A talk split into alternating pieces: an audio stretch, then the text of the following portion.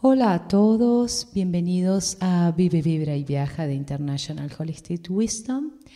Yo soy la licenciada Andrea Botti y te estoy acompañando aquí en este hermoso curso audio clases de palabras cuánticas donde juntos, juntos, juntos, juntos aprendemos semana tras semana. Y hoy quiero darle cauce a un hermoso conocimiento que se llama la ley del equilibrio. Hoy lunes quiero empezar a hablar de esta ley tan maravillosa, pero antes de empezar eh, quiero compartir con vos una frase que me encanta, que es de George Clason, que él dijo, la mala suerte persigue a los hombres que piensan más en pedir que en dejar.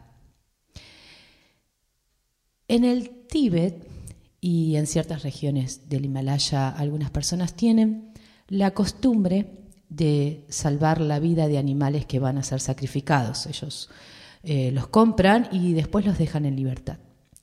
Esta práctica, eh, basada según lo que explica el libro tibetano de la vida y de la muerte, un libro que les recomendaría leer, que es muy bueno, dice que la lógica kármica natural de la vida, de que Quitar la vida a otros o hacerles daño acorta la propia vida.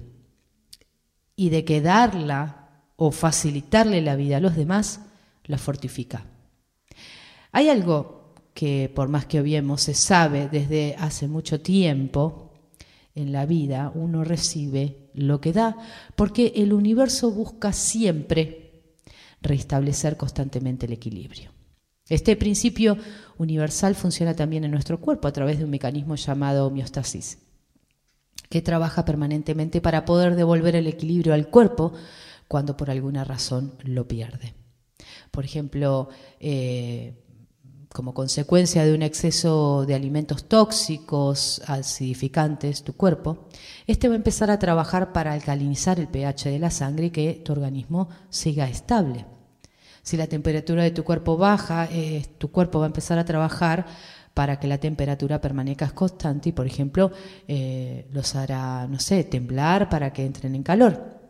Por ejemplo, si tomas un café, tu cuerpo se va a excitar, ¿sí? ¿no? se va a alterar y esa va a ser la respuesta desencadenante de la homeostasis para mantener el equilibrio y ser capaz de eliminar la cafeína del torrente sanguíneo.